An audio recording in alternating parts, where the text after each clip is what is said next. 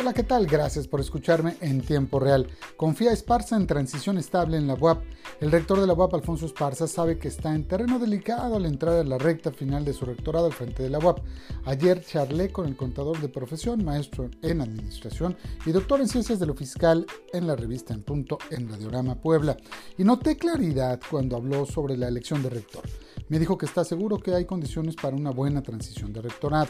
El proceso está en manos de los universitarios y eso sin duda siempre será aspiración de toda universidad pública, porque la UAP es diferente de otras por su alto índice de eficiencia terminal, su gran dinamismo en investigación científica, su calidad docente y la estabilidad política, pero en esencia es igual que universidades grandes, macro, como la UNAM y al igual que la máxima casa de estudios del país, es líder en áreas de conocimiento como física, ciencias químicas, medicina, fisiología y muchas más. La UAP pasó por terribles momentos de inestabilidad política, sobre todo en los tardíos 60 de ingrata memoria. La visión del ingeniero Rivera Terrazas fue tenaz en lo ideológico y sin tregua en algunas áreas específicas en lo académico.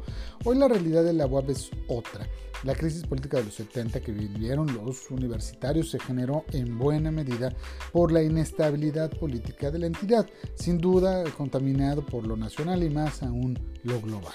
Hoy se viven nuevos tiempos, tiempos de crisis sanitaria que deriva de una fuerte crisis económica y una social. El próximo año, recordó el rector de la charla en 96.1 FM, será totalmente electoral, en lo constitucional y en lo universitario. El reto que tenemos todos es que haya estabilidad. Habrá libertad para que todo el que quiera pueda participar, pero solo el que pueda participar lo haga. Pero eso sí, sin falsas promesas. Vendrán buenos tiempos, álgidos, sí, complicados también, pero al final el saldo será favorable, sin duda. Muchas gracias. Nos escuchamos mañana en tiempo real.